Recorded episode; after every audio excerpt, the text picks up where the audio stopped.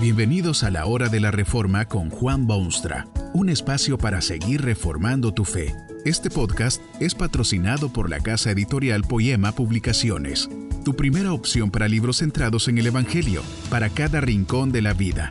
Para ver los nuevos libros de este mes, visita nuestra página www.poema.co. Ahora escuchemos a Juan Boonstra con el programa de hoy.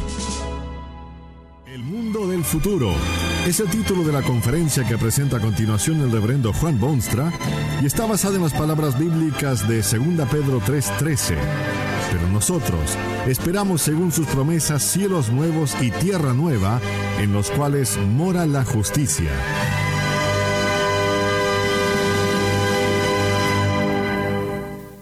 Uno de los problemas más agudos de estos tiempos es la falta de esperanza en el corazón humano.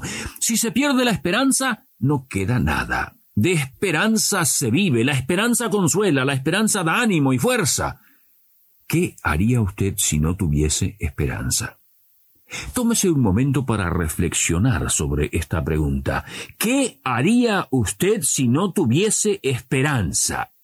Si no tuviese esperanza de mejorarse de esa enfermedad, de sentirse mejor, de volver a ver un ser amado, lo más probable es que si no tuviese esperanza, cometería usted suicidio. Especialmente en tiempos convulsionados como son estos, se necesita una dosis de esperanza en el corazón del hombre. Al ser sacudido por las olas espumosas de la existencia, hay refugio y puerto seguro en la esperanza. Tal vez es la única medicina disponible. ¿Qué haría usted si no tuviese esperanza? Es cosa segura que sí tiene esperanza porque en caso contrario no pasaría un tiempo de esta manera. Pero, ¿qué espera? Está esperando con estoicismo que llegue la hora de la muerte para que ponga término a su miseria o sus goces terrenales.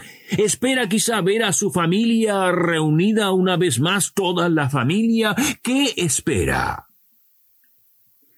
La comunidad cristiana tiene una esperanza, vive de una esperanza, pero es una esperanza envuelta en certeza. No es como esa es esperanza de que su hijo se case bien o que su equipo favorito gane el campeonato o que su patrón le dé un aumento de salario. El apóstol Pedro expresó esta esperanza con términos bien claros. Pero nosotros esperamos, según sus promesas, cielos nuevos y tierra nueva, en los cuales mora la justicia. ¿Cómo se vería renovada su vida entera si también usted tuviese esta esperanza? El que tiene tal esperanza transforma su vida radicalmente, cambia su dirección cotidiana y eterna. Esa esperanza futura afecta directamente su realidad presente. Esta esperanza es sostén diario de miles y millones de personas que han llegado a conocer el Evangelio y su verdad penetrante. Es este tipo de esperanza lo que el hombre moderno urgentemente reclama.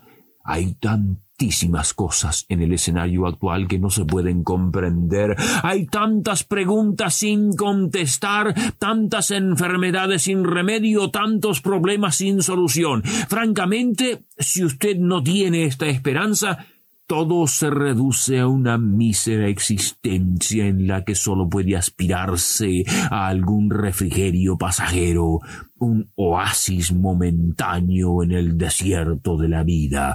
Usted necesita una esperanza. La esperanza cristiana consiste en algo humanamente increíble. El presente mundo, su cielo y su tierra serán totalmente renovados, transformados, regenerados. La Biblia habla con frecuencia sobre esta realidad futura.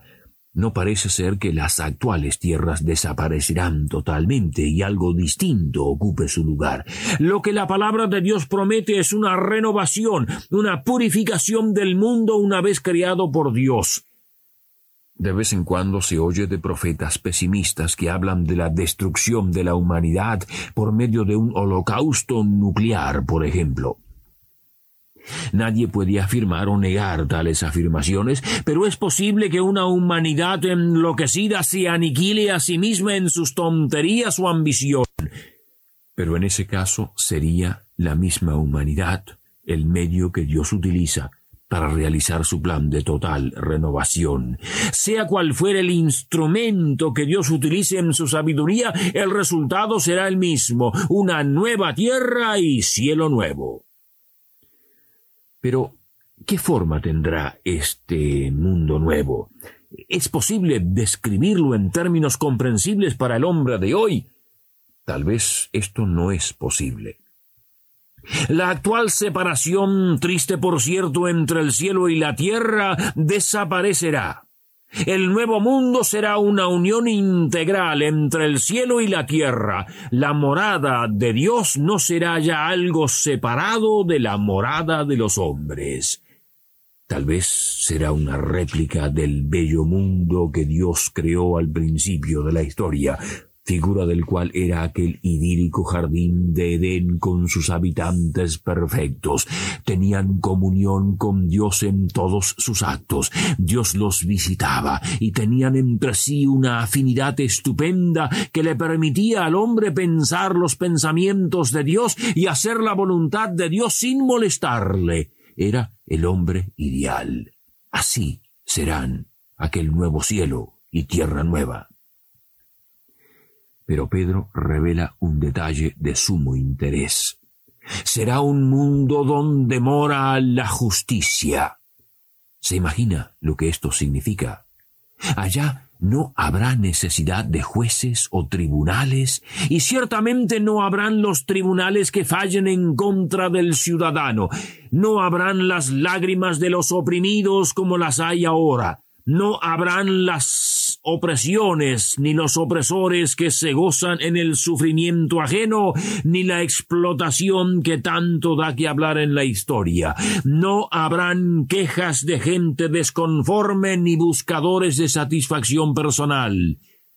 Una gran parte de los esfuerzos humanos se consumen en los ideales de la justicia, porque en muy pocos lugares se ha encontrado todavía un sistema en que impere la justicia a todos los niveles. Se seguirá buscando, y si oyen la voz de Dios los hombres encontrarán ciertamente alguna forma de resolver buena parte de sus injusticias. Pero en el mundo del futuro morará la justicia como reina suprema y líder indiscutido. Cuán alentador es para el creyente genuino mantener viva esa esperanza. Sabe que algún día la justicia florecerá con vigor y las injusticias de hoy serán no solamente castigadas como es debido, sino totalmente destruidas para siempre. ¿Tiene usted esa esperanza? Tal vez cree que esto es cuento o fantasía. No es de extrañar que así piense, porque el nuevo mundo que Dios promete es, desde el punto de vista humano, fantasía pura. Pero hay un detalle que no debe olvidarse, un detalle que Pedro cuidadosamente menciona cuando dice que nosotros esperamos según sus promesas. Allí está la llave de la certeza en la esperanza. No se trata de utópicas palabras de hombres falibles ni de sueños de personas endrogadas. Es la fidelísima promesa de Dios, y eso le da toda la certeza que es posible apetecer. Usted puede escoger la incredulidad y rechazar todo esto como producto de imaginaciones fecundas. Pero tal actitud en nada disminuye la firme fe de quienes han conocido la verdad. Usted puede seguir viviendo como vive, golpeándose la cabeza contra el granito de la vida, mientras los cristianos atraviesan sus experiencias cotidianas con esa envidiable certeza de que este mundo fracasado será reemplazado un día por uno perfecto. Dios lo ha prometido y Dios cumple sus promesas. Los cristianos esperan ese nuevo mundo no solo porque lo desean, sino según las promesas de Dios. Si fuera hombre quien lo dijese, debería usted rechazarlo de lleno, pero siendo Dios quien lo promete, debería usted prestarle atención. Es por esta razón precisamente que se difunde este mensaje. Para ese nuevo mundo Dios anda buscando ciudadanos de todos los rincones de la tierra, envía sus mensajeros a los cuatro vientos, llama al arrepentimiento, invita a la salvación, porque sólo los redimidos en Cristo Jesús tendrán entrada en aquella nueva tierra donde mora la justicia. El hombre en su estado natural no podrá entrar, porque parte de su ser es esa injusticia que se manifiesta tan claramente donde quiera que usted observe. Allí entrarán únicamente los que han sido transformados por la gracia de Dios y renovados por su Espíritu Santo. Si usted pregunta por qué se demora Dios en realizar esta esperanza tan maravillosa, el apóstol Pedro tiene la respuesta.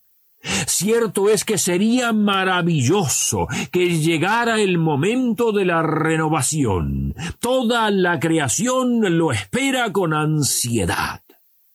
Pero Dios tiene paciencia, mucha paciencia. Esto es lo que dice Pedro. El Señor no retarda su promesa según algunos la tienen por tardanza, sino que es paciente con nosotros, no queriendo que ninguno perezca, sino que todos procedan al arrepentimiento. Dios está esperando que usted proceda al arrepentimiento. En su amor infinito, Dios espera ¿Podría Él renovar este mundo ahora mismo y reemplazarlo con aquel cielo nuevo y tierra nueva? Pero, ¿qué sería de usted? Dios lo llama, le da tiempo, lo invita. Cristo está a la puerta y nadie sabe hasta cuándo. Hoy es el día de la salvación.